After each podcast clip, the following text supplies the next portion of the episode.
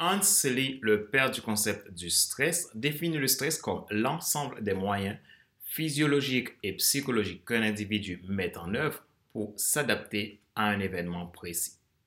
Il explique que le changement brutal survenu dans les habitudes d'une personne, jusque-là bien équilibrée, est susceptible de déclencher un bouleversement dans sa structure psychique et même sémantique. Nous connaissons tous ce sentiment qui peut parfois nous bloquer dans la réalisation de nos objectifs dans notre travail au quotidien. Comment faire pour se débarrasser du stress? Existe-t-il une méthode pour s'en affranchir?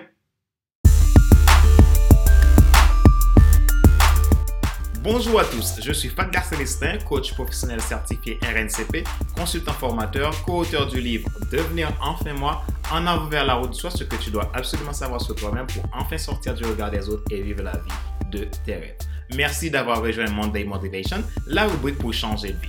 Avec Monday Motivation, vivez votre lundi comme un excellent week-end. Nous sommes à l'épisode numéro 32 de la série Monday Motivation.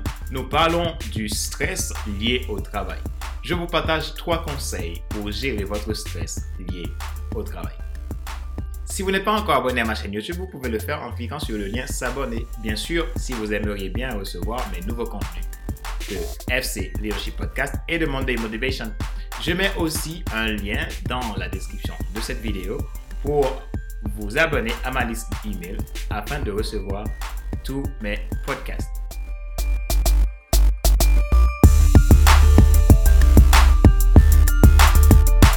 Pour éliminer définitivement un stress, il est nécessaire de l'identifier dans ses racines dans ma pratique de coach professionnel, la plupart des clients que j'ai accompagnés dans le cadre d'une gestion d'un stress trouvent la racine de leur stress dans les quatre fondamentaux de l'humain que je vais vous en parler là. Premièrement, ce sont dans les valeurs. Souvent, le stress est lié aux valeurs mal nourries.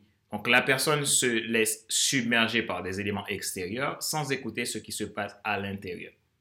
Exemple, sur stage de travail, perfectionnisme, urgence. Et aussi les limites. Les limites, la personne n'identifie pas ses limites limitantes, qui sont les limites qui lui bloquent, et aussi ses limites aidantes, qui sont les limites qui l'aident à augmenter sa zone d'influence. Et aussi euh, les croyances.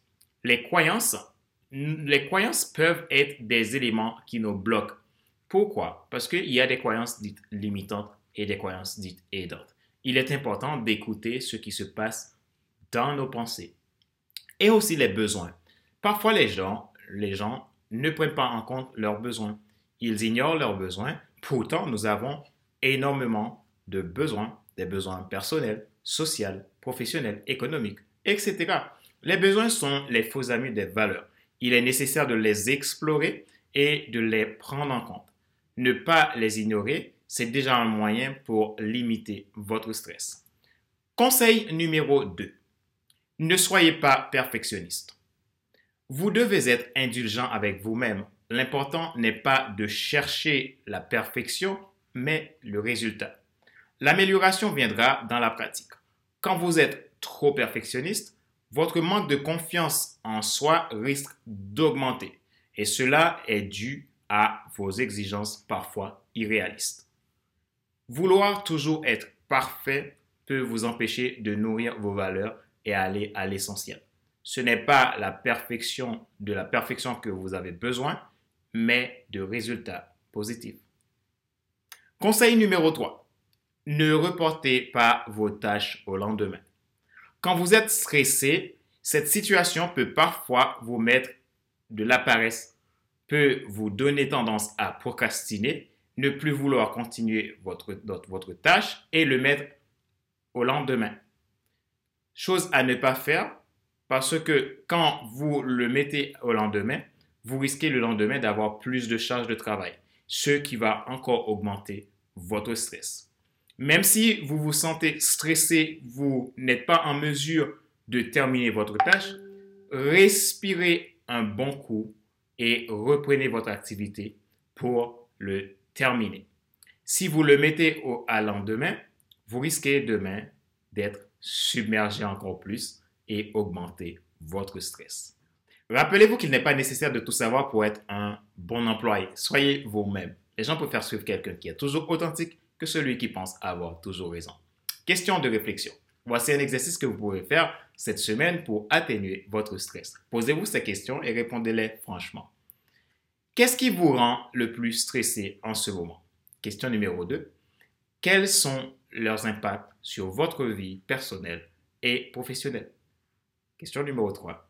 Qu'avez-vous besoin pour ne plus avoir de stress? Question 4.